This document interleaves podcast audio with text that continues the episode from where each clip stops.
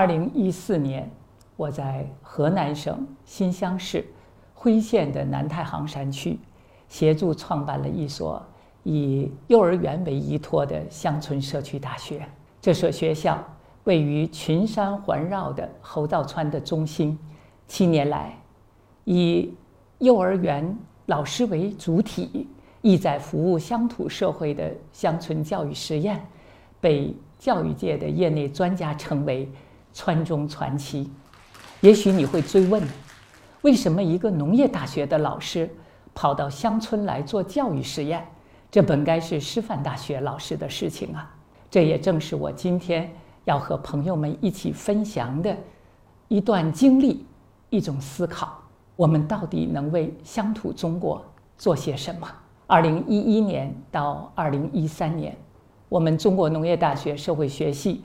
进行了为期两年的中国乡村教育调研，共走访了七个省、八个县。我们目睹了孩子们虽然还在乡村，但是他们很小就开始住校了。他们被高墙大院隔离，虽然远山近水都可见可闻，但是却没有机会去亲近。他们和自然已经疏离了。他们因为。在城市使生活更美好的话语之下，越来越觉得应该逃离乡村。正是因为有着这样的心念，所以他们对于家乡的历史文化无知，所以他们对于乡村里边的礼俗更加不感兴趣。那么，我们的老师们呢？老师们迫于生计压力，他们要生存在乡村，但是一个词。却一直围绕着他们的生活，等待年老者等待着退休，年轻者等待着回城。这是我们所目睹的十多年前中国乡村教育的现状啊！我们又不得不接受一组数字给我们展现出来的事实：二零一三年年底的时候，有部门统计，我国的流动儿童有三千五百八十一万。留守儿童有六千九百七十三万，在流动儿童当中，有百分之五十六点八的孩子与他们的户籍无关呢，有超过一半以上的孩子根本不知道自己家乡所在乡镇的名字。当我们接受这样一组数字之后，我们就不得不感慨，乡村文化的传承已经面临着深度的危机，我们已经身处在一个。忘却乡土的集体失忆的年代了。也许正是因为这两年极富有冲击力的乡村调研，它强烈的刺激了我，让我这一个农业大学的老师，希望能够走到乡村，通过一所学校去求证两个今天乡村教育所一直难以破解的难题。第一个，乡村教师到底能不能安住在乡村？而后成为乡村建设的一股力量。第二，我们的乡村学校能不能冲破它原有的围墙，发挥其传播乡村文明的功能呢？正是在这样的一种心念之下，二零一四年的五月三十日，在老园长张清娥的积极筹措之下，川中社区大学正式的揭牌了。这是一种让教育回归乡土的努力。更是一条通过成人学习去不断的去拯救乡村的自主之路。我给乡村上了第一堂课。令我没有想到的是，学校周边三百多位村民跑来听我讲课，他们觉得非常意外。什么原因？北京的一个教授跑到这里来办社区大学，我们这里连小学都难保了。这是他们的追问。也正是在这样的一次讲课上，我为这所社区大学做了明确的定位，那就是依托幼儿园的乡村社区大学。尽管它的初期学员可能都是家长，但是它绝不是家长学校。在乡村，农业技术不可缺少，但是它不是农业技术学校。那它是什么呢？它是一所成人终身学习的公民学校。问题来了，农民们疑惑：这样的免费的社区大学，我们到底能学什么呀？老师们也困惑了，他们说：“我们自己没上过大学，我们怎么给成人上大学？”他们那个时候追问我最多的问题就是：“孙教授啊，我们讲什么呀？我们怎么讲啊？”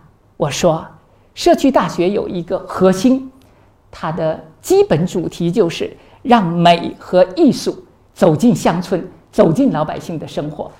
如果让那些留守的妈妈们，那些八零后和九零后的宝妈们觉得生活在乡村不是毫无意义的打发时光。”在他们陪伴孩子们的同时，也能够拥有自己丰富多彩的生活，让那些留守老人每天不是在孤单寂寞中生活，而是在六七十岁的时候还能够圆一个早年未曾读过书的梦，让他们还能够有点尊严地活在乡村。这就是我乡村社区大学的总体构想。七年走下来了，社区大学的幼儿老师们。大胆的尝试，勇敢的创新，这是超乎了我的想象的。他们从最早开设的四门课，到如今开设了二十四门课。这课程到底是什么呢？从家乡的自然风物到人文历史，从唱歌跳舞到烹饪美食，从书法绘画到手工制作。每一门课程的设置都让他们感觉到是在讲自己的生活，是让自己那原本平淡的日子不断的美起来。也正是在这个过程中，社区大学到底带给了他们什么？我们的一位学员郎小云，他说：“我是我们一期班的班长，我自从嫁到西沙岗村以来，每天过的就是刨地，就是围锅台转的生活。”我要养孩子，我一天在无望的生活中生存着。我除了受累，就是和我在外地打工的那个丈夫通过电话吵架。每天什么时候是最快乐的呢？就是我到麻将桌前狠狠地去摔麻将，麻将的声音越大，我就觉得我获得了解脱。但是，这是一年前哦。自从有了川中社区大学。我的生活发生了太多的变化，一种叫做美和艺术的生活和我连在了一起。说到这儿的时候，他捂起自己的脸，失声痛哭。在去年我们的七周年庆典的时候，他跟我说：“孙教授啊，我告诉你个好消息，我已经自学完成了大学专科的全部课程。”那一刻间，我该有多么的欢喜！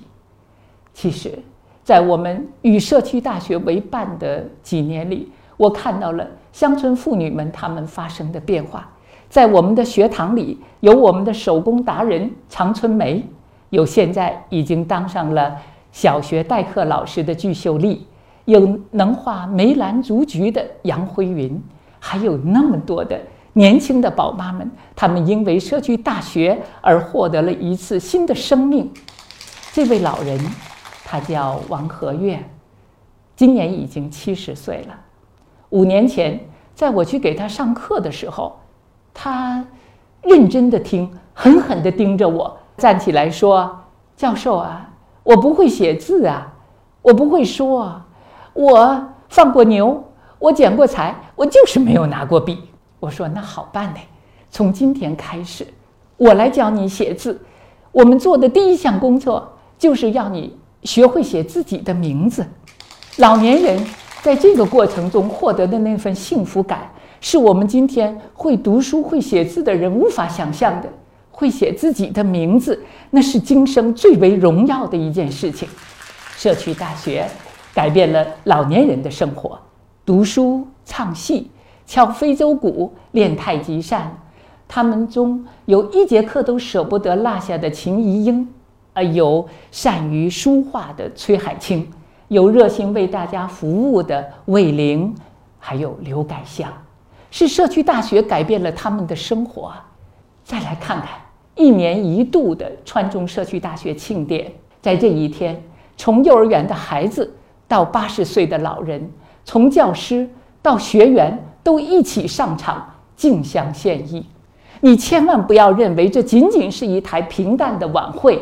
因为那是他们一年来学习的综合展演，他们要在这样的一个舞台上，在这样一个瞬间，去表达他们这一年来的活的状态，他们的情绪，他们的情感。所以这一台晚会实际上是他们彼此之间的亲情的回馈啊！在川中社区大学五周年庆典之后，也就是二零一九年的六月五号的晚上，我和我团队的伙伴们座谈到了深夜。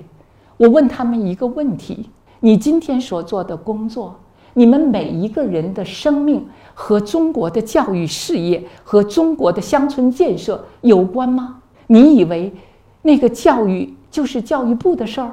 你以为乡村建设就是农业农村部的事儿吗？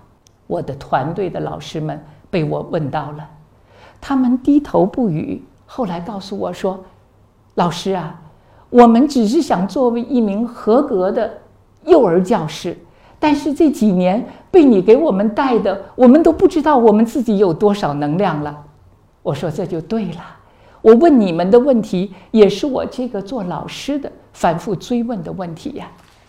第二天，他们每个人给我发了一小段的文字，核心话题是：老师，我们明白了，我们在侯兆川，在这块土地上。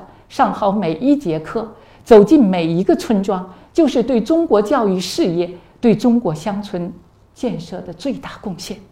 听到他们这样讲的时候，我感动不已呀！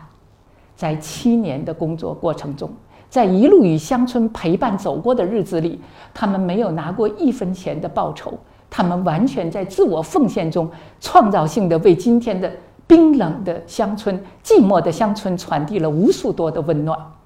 他们编辑了每年三十万字的川中社区大学年刊，这年刊它不是一般的期刊，这里边记录了每一位村民、每一位老师在这一年中经历过的每一门课程、每一项活动带给他们的心灵感受，这是我们社区大学七年最好的见证啊！更为可贵的是，我这年轻的团队。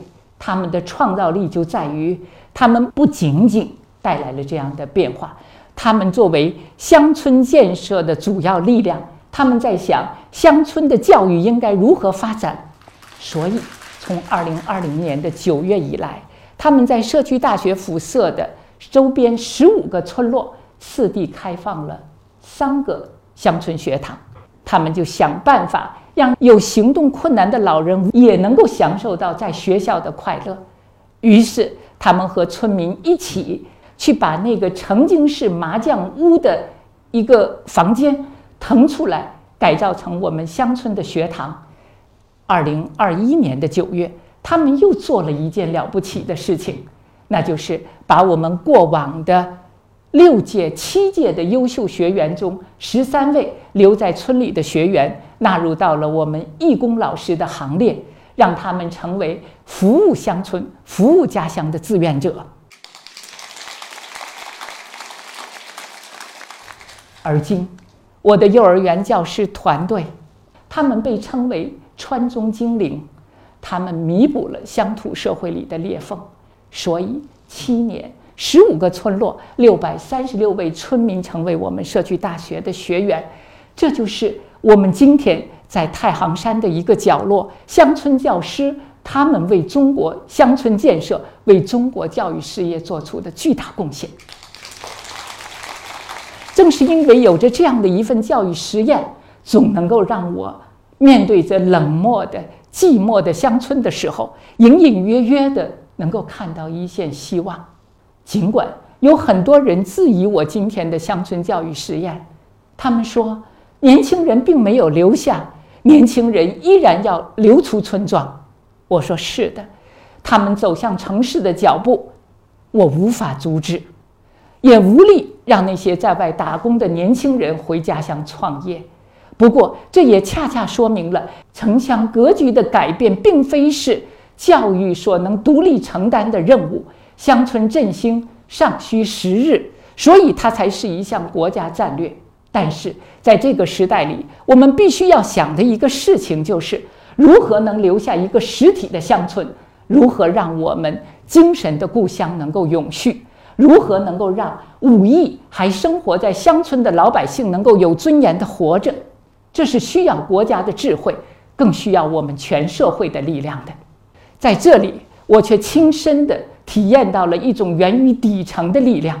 乡村教师可以安住在乡村，并且可以成为乡村建设的脊梁；乡村学校可以跨越围墙，成为乡村文明传播的中心，可以成为培育乡民自信的一种精神产育。我想，这恰恰是今天乡村振兴不可或缺的文化根基。